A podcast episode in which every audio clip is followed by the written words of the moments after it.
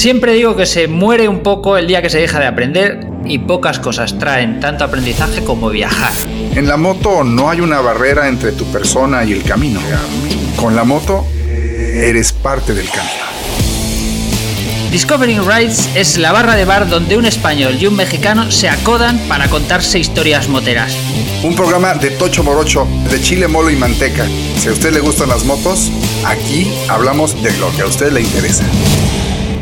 Y empezamos. Hola, ¿qué tal? Mi nombre es Luis Castilla, el del podcast, y junto a mí, de manera virtual, está el genial, siempre simpático, inigualable Teo Romera, esperando hacer las delicias aquí del programa. Pero Luis, encantado de encontrarte, aunque sea así, a través del hiperespacio, que estás ahí, que van las señales al espacio y te llegan. Eh, alucino con cómo funciona esto de la tecnología. La verdad es increíble porque cuando yo era pequeño, esto que estamos haciendo sería algo totalmente de ciencia ficción, ¿no? Grabando al otro lado del mundo por una computadora, un programa de radio un podcast, como sea. Estoy realmente contento de volver a grabar este podcast, pero suficiente de mí. Realmente este programa es más sobre un aprovechamiento especial del tiempo que has tenido sobre este planeta porque tuviste un viaje realmente fantástico, ¿no? Sí, sí, sí, sí, sí, sí. Bien, bien lo sabes tú. Además, entre otras cosas, me dio ese viaje oportunidad de vivir muchísimas experiencias buenas. Además, pude conocerte a ti, Luis. Claro, claro, en ese viaje nos conocimos ¿no? en alguno de los legs de las piernas, no sé cómo se diga, ¿no? De, tu viaje. Sí, sí, sí, sí. Bueno, pues entonces em, te contaré que efectivamente yo hice un viaje muy largo. A ver, yo ya te, voy a hablar de mi viaje ya con cierta distancia, ¿no? Un poco más reposado, con lo que es el recuerdo y el pozo que queda después de que hayan pasado unos años. Porque yo hice este viaje mío, lo hice entre 2013 y 2015. Que ha llovido, ¿eh? Dos años te aventaste viajando. Sí, a ver, digamos que hice como dos grandes etapas. La primera fue desde Madrid hasta Japón y en esa etapa pues pasé por todo el sur de Europa Turquía, entré en Rusia por Georgia, luego estuve en algunos de los stands, ¿no? Estuve en Kazajstán, en Uzbekistán, en Kirguistán. Volví a Rusia y luego entré, hice un periplo ahí por Mongolia que incluyó todo tipo de aventuras y luego llegué hasta la costa de Vladivostok, aunque no llegué a, Vladivostok mismamente porque en otra ciudad que se llamaba Nino, eh, cogí un ferry a Japón. Qué fantástico, Luego estuve en Japón, pues un mes recorriendo Japón con la moto. Eh, o sea, es fue un privilegio, ¿no? Estar en Japón con tu propio vehículo, con la total libertad de recorrerlo por pueblecitos, por ciudades, por todo. Y eso fue como la primera mitad del viaje, ¿no? Y luego, ya para concluir este pequeño repaso, pues luego resulta que yo envié la moto desde Japón a Canadá y me fui a Canadá a esperar la moto, porque la moto iba por barco, entonces yo volé y mientras estaba allí, mi madre tuvo un problema de salud y yo regresé a España. Recibí la moto y regresé a España a acompañar a mi madre cuatro meses. Y después de eso, retomé el viaje y como volví a, Canadá, donde había dejado la moto con el verano de cara, pues entonces fui hacia el norte, hacia Alaska. Te conocí en el Yukon, en, el, en el, los Northwestern Territories, en el Yukon, en la increíble poblado de Dawson, sí, Dawson, ¿no? Efectivamente, aquella ciudad congelada, congelada en el tiempo, vestigio de, la fiebre del oro, ¿verdad? Sí, con toda una serie de personajes increíbles ahí que andan todavía algunos buscando oro y tocando estas como pianolas y los bares. Aparte, fíjate que eh, chistoso porque digo, realmente eh, previo a, que te conociera, pues no sabía, no tenía ni la menor idea de que existía el gigante personaje de Mr. Hicks 46. Bueno, hombre, tú me miras con buenos ojos, pero el personaje es bastante, se, se ha quedado bastante ahí porque yo no lo saco todo lo que lo debería sacar y la verdad es que exploté bastante poco mi viaje, pero eso es otro episodio, otro día hablamos de eso. No, no, pero, pero es que yo, estaba ahí haciendo mi tienda de campaña y de repente mi compañero de viaje, Arturo Madrazo, agarra y dice, ahí está Mr. Hicks 46. Yeah. Así, güey, ¿quién, chingados es Mr. Hicks? No mames, o sea, ese güey, Arturo sí era súper fan de Mr. Hicks 46. Sí, igual que yo lo soy de Arturo ahora mismo, si te digo la verdad. La verdad es que, o sea, sí, sí, o sea, yo de repente, pues ya, ya te, conocí, pero fue así como, mira, viene un, viajero de renombre aquí y, nos va a permitir pasar unas horas con él. Ya, ya. Luego fueron muchas horas, fueron muchas anécdotas. De hecho, eh, esto lo tenemos que contar en otra en otro episodio, nuestros días en Dawson. The Dawson Days. Tenemos que hacer un episodio. Sí, sí, sí. sí Porque yo tengo que contar, eh, yo tengo que contar algunas cosas de ese episodio, que, o sea, de, ese, de esos días que no se pueden quedar, no se pueden quedar en el olvido. Vale, vale, vale, es importante. Sí, sí, sí, de, e, ese, ese episodio tan bello en el que fui víctima de las bromas de los locales, ¿verdad? No, no, no, que va. Ya lo contaremos, ya lo contaremos.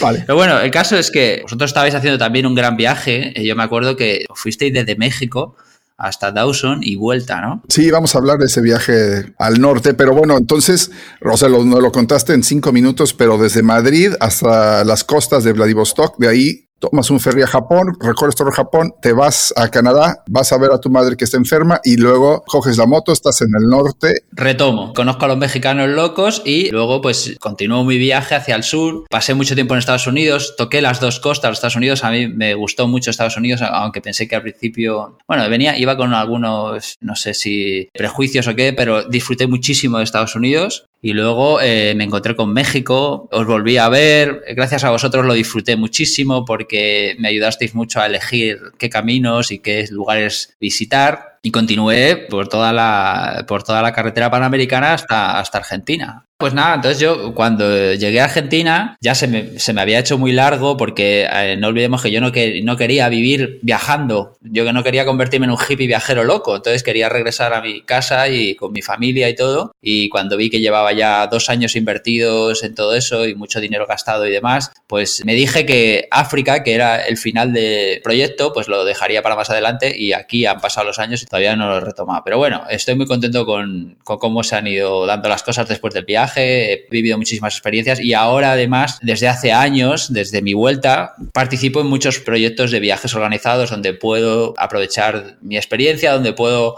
disfrutar de viajar con más gente, donde puedo visitar de nuevo sitios que me han gustado, que he podido disfrutar antes. O sea que en el fondo estoy muy contento con cómo cambió mi vida, por así decirlo.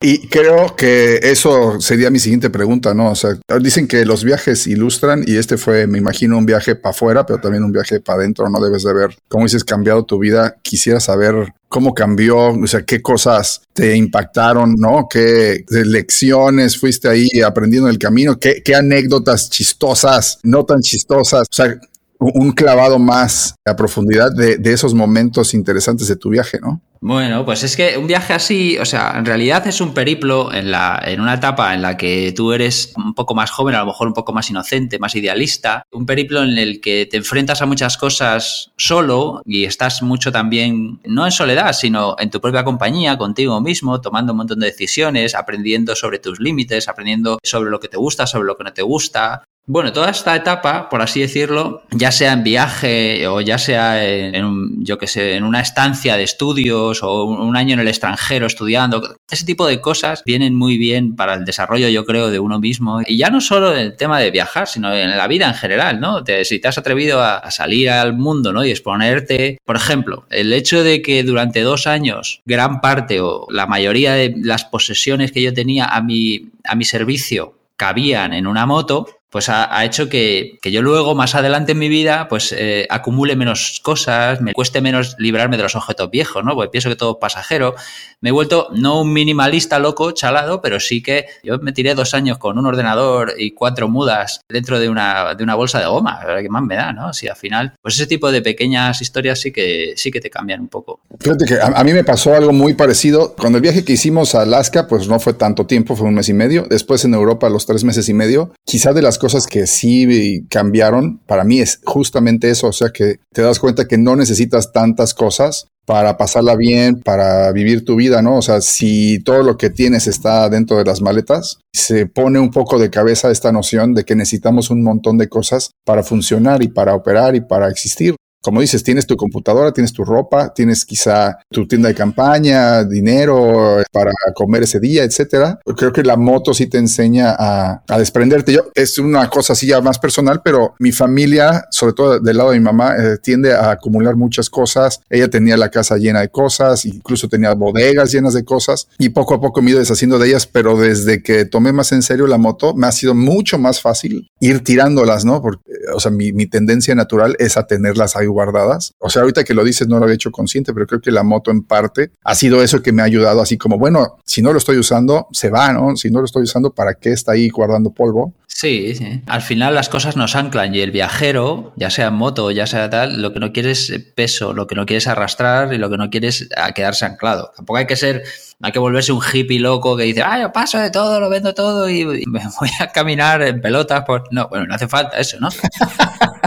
Pero sí, o sea, eh, por ejemplo, yo siempre digo algunos de los grandes, de las grandes ideas que se me quedaron de aquel viaje, que ya a veces incluso a mí mismo me parecen manida, ¿no? De repetirlas, pero yo siempre digo que cualquier imbécil con una moto y una tarjeta de crédito podía haber hecho ese viaje como lo hice yo. Básicamente es eso lo que necesitas, una moto, un día en el que te propones salir y te vas en moto, cualquier moto, ¿vale? O sea, da igual, no, necesitas una super, eh, una maxi trail gigantesca, súper equipada y demás, porque al final la persona que va a tu lado con una dos y medio va a visitar los mismos espacios, va a ver la misma cascada, se va a bañar en la misma playa y es todo igual. Solo que él no va a arrastrar una moto de 20.000 euros por todo Mongolia, que fue una estupidez, por ejemplo. Claro, pero eso que dices creo que es cierto y al mismo tiempo difícil porque un cuate con una moto y una tarjeta lo hace, pero la verdad es que muy poca gente lo hace, ¿no? Aunque tenga la moto y aunque tenga la tarjeta. O sea, ¿qué, ¿cuál es la diferencia de quien sí cierra la puerta de la casa y se va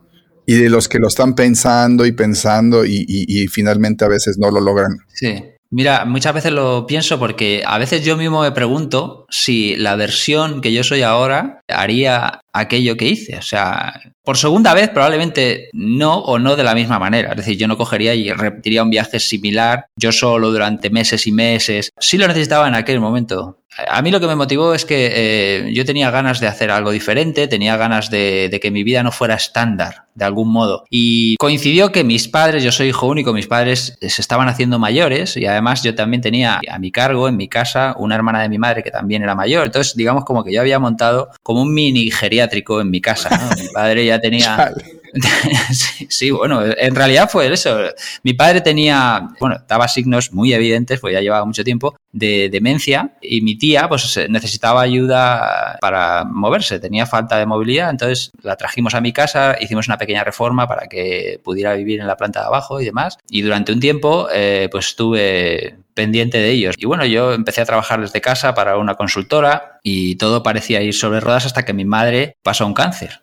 Creo que, o sea, lo que me hizo hacer clic fue darme cuenta de que mis padres eran mayores, de que me iban a necesitar mucho más más adelante. Entonces, de alguna manera, yo que soy bastante conservador con todo, soy ahorrador, soy una persona, no te voy a decir chapada a la antigua, pero soy como prudente y demás, dije, voy a cobrarme el premio primero porque sé que lo que viene en los próximos años, esta gente va a requerir mucha atención por mi parte. Claro. Entonces, el preparativo más potente del viaje fue dejarlo todo listo para que en mi casa se quedara una señora interna que ayudara un poco, que ayudaba a limpiar, ayudaba con mi tía para levantarla, para acostarla. Y claro, todo esto una vez que mi madre ya había, eh, ya la habían operado, eh, había pasado sus meses de quimio y tal, todo ese tiempo fue tan estresante para todos que bueno, pues hablé con ella y le dije, os voy a dejar un tiempecillo, yo hago esto y a la vuelta pues me voy a entregar a la familia. Y además, ahora miro a todo lo pasado hacia atrás y veo que efectivamente fue eso, ese fue el trato y ahora, pasados los años, veo que, que estoy orgulloso de haber cumplido. Mi padre falleció el año pasado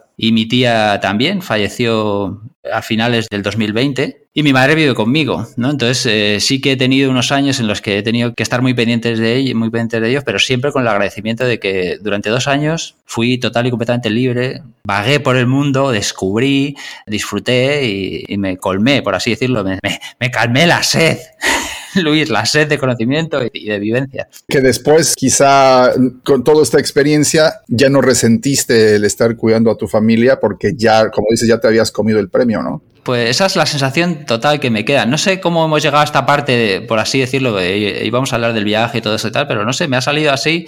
Me gusta porque la gente que nos escucha, que ya nos va conociendo un poco, también que vea nuestro lado más humano y lo que a mí me motivó, porque es muy fácil hablar de, oye, eh, ¿cómo se hace para conseguir el visado de Rusia? Oye, eh, ¿qué GPS es mejor, el verde o el marrón? ¿Qué aceite uso para mi viaje? Claro, sí, estas cosas, ¿no? Pero al final las motivaciones y las, eh, digamos, las, sí, la transformación personal que vive uno en una cosa así, bueno, es, eh, es de cada uno, pero es eh, total y completamente recomendable. Yo creo que es lo mejor de un viaje así, que la gente tiene que entender que se va a ir siendo una persona y va a volver siendo otra y que no tiene que tener miedo a eso. Eso es, lo, eso es a lo que se va a un viaje como estos.